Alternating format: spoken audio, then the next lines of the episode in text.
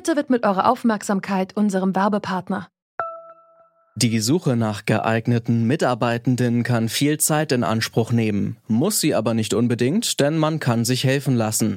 Zum Beispiel mit den Premium-Stellenanzeigen von Indeed, denn damit wird eure Stellenanzeige in der Suche sichtbarer und Bewerberinnen und Bewerber werden schneller auf euch aufmerksam. Indeed schenkt euch jetzt 75 Euro Startguthaben für eure Premium-Stellenanzeigen. Klickt dazu auf den Link in den Show Notes. Es gelten die AGB. Vorab noch eine kurze Meldung in eigener Sache. Gestern Abend wurde zurück zum Thema nämlich als bester Podcast mit dem Deutschen Radiopreis ausgezeichnet. Das freut uns natürlich sehr und wir sind schon gespannt auf all die Themen, die wir euch hier noch vorstellen können. Und jetzt geht's weiter mit der heutigen Folge. Letzte Volksabstimmung über Enteignungsmaßnahmen war die 1926 über die Fürstenenteignung. Sonst gab es sowas in Deutschland nicht mehr. So heißt es in einem Imagefilm der Initiative Deutsche Wohnen und Co. enteignen. Das Ziel der Initiative, Wohnungskonzerne mit mehr als 3000 Wohnungen in Berlin sollen enteignet und die Wohnungen vergesellschaftet werden. Am 26. September können die BerlinerInnen in einem Referendum über den Vorschlag abstimmen. Ein historisches und umstrittenes Unterfangen. Wir stellen uns deshalb heute die Frage, wie teuer wären die Enteignungen am Ende für das Land Berlin? Es ist Freitag, der 3. September 2021. Mein Name ist Charlotte Thielmann. Hoffmann. Hallo.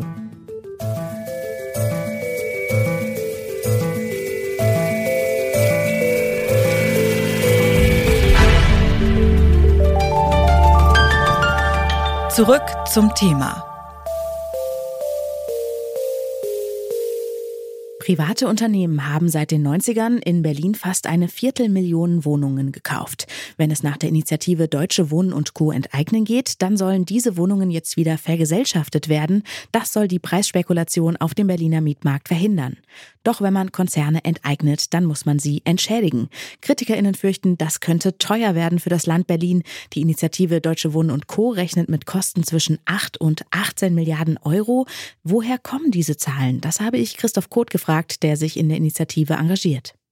Also wir gehen vor allem davon aus, dass es ungefähr zwischen 10 und 11 Milliarden äh, kosten wird. Und es gibt ja verschiedene Gutachten dazu, also auch zum Beispiel vom Wissenschaftlichen Dienst des Bundestags, die schon festgelegt haben, dass äh, die Entschädigung quasi für die Vergesellschaftung großer Immobilienkonzerne sehr wohl weit unter Marktwert liegen kann. Wir beziehen uns ja auf den Artikel 15 des Grundgesetzes, der eine Vergesellschaftung von Produktionsmittel, Boden und so weiter möglich macht im Interesse der Gesellschaft.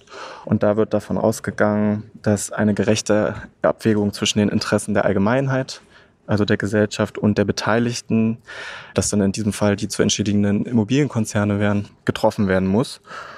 Und diese gerechte Abwägung der Allgemeinheit bezieht sich in, in unserem Rechtsverständnis äh, darauf, dass halt eine leistbare Miete möglich sein muss. Der Berliner Senat, der hat eine amtliche Kostenschätzung gemacht und kommt dabei aber auf ganz andere Zahlen, nämlich auf mehr als 30 Milliarden Euro allein für die Wohnungen. Und dazu kommen dann noch andere Kosten, zum Beispiel für die Ausgaben für Personal. Da kann man ja schon den Eindruck kriegen, dass Ihre Kostenschätzung am Ende ein bisschen zu niedrig angesetzt ist, oder?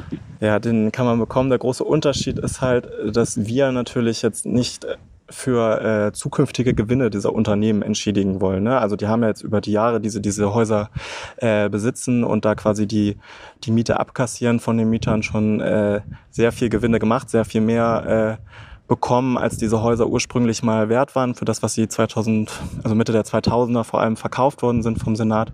Und äh, deswegen sehen natürlich weder die Mieterinnen noch wir ein, dass da jetzt noch mehr für irgendwelche zukünftigen Gewinne für Aktionäre oder so ausgegeben werden muss, sondern unserer Meinung nach muss nur quasi das Grundstück und das Haus in, in der Form, wie sie gerade instand ist, entschädigt werden. Und da kommt man dann natürlich bei weit weniger als 30 Milliarden raus, wenn man diese Assets, äh, die diese Konzerne natürlich gerne weiter bekommen würden an den Finanzmärkten, wenn man die ausschließt, ist vor allem der, der springende Punkt, worin sich diese Rechnungen unterscheiden, die der Senat vorgibt und die wir angeben.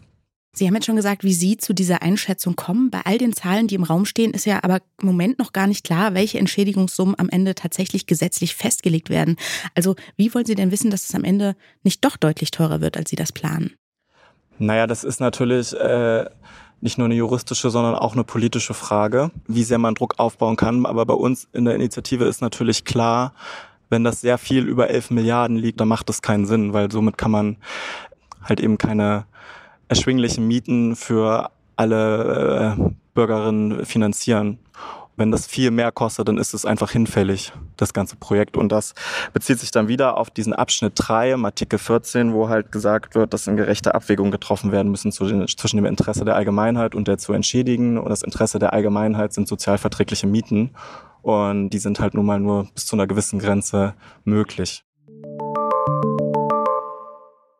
Deutsche Wohnen und Co. enteignen rechnet mit knapp 11 Milliarden Euro an Kosten für das Land Berlin. Doch wie realistisch ist dieses Preisschild und warum geht der Berliner Senat von dreimal so hohen Kosten aus? Das habe ich Konstantin Cholodilin vom Deutschen Institut für Wirtschaftsforschung gefragt. Also wenn das zum Marktpreis gekauft wird, weil es gibt zwei Möglichkeiten. Also eine Möglichkeit sieht vor, dass der Preis unter dem Markt liegt und das ist die, die Idee von äh, Deutsche Wohnen und Co. enteignen. Und äh, die andere Idee ist, das zum Marktpreis zu, zu kaufen. Also die, wie gesagt, die Preise sind gestiegen. Also aktuell kann man das auch für fast 4.000 äh, oder sogar mehr als 4.000 pro Quadratmeter erwerben. Und wenn man diese Preise setzt, dann, dann wird das äh, sogar über 50 Milliarden Euro, vielleicht auch 60 Milliarden Euro kosten. Sogar wenn man diesen Anstieg der Baulandpreise mit berücksichtigt. Und kann man denn einfach sagen, wir zahlen da jetzt nicht den Marktpreis, als Gesetzgeber?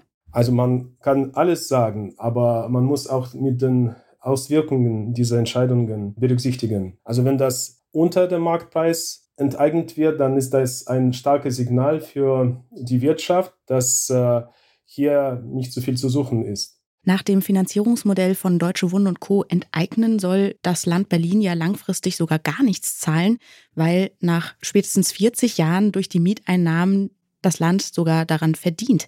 Und dann könnte dieses Geld auch in Neubauten investiert werden. Ist das denn realistisch? Also wenn ich die Zahl 40 Jahre höre, dann äh, ist das für mich auch ein Signal, dass das kaum realistisch sein kann. Das ist wie ein äh, berühmter Ökonom Keynes gesagt hat, äh, in der langen Frist sind wir alle tot. Also deshalb ist diese Zahl schon sehr unrealistisch. Also stellen Sie sich vor, dass Sie 20 Jahre lang Verluste machen und erst ab 20. Äh, oder 15. 15. Jahr beginnen etwas zu verdienen, das äh, nicht nur, noch nicht die Verluste deckt, die sie in der Vergangenheit gemacht haben. Also woher sollte das Geld kommen, um diese Verluste zu decken? Wenn die Wohnungsunternehmen in Berlin sind äh, verpflichtet, keine rote Zahlen zu schreiben. Also sie, sie dürfen auch keine Gewinne maximieren, aber auf der anderen Seite dürfen sie nicht äh, ständig Verluste machen. Und wenn sie das tun, was, äh, was sollte die Stadt machen?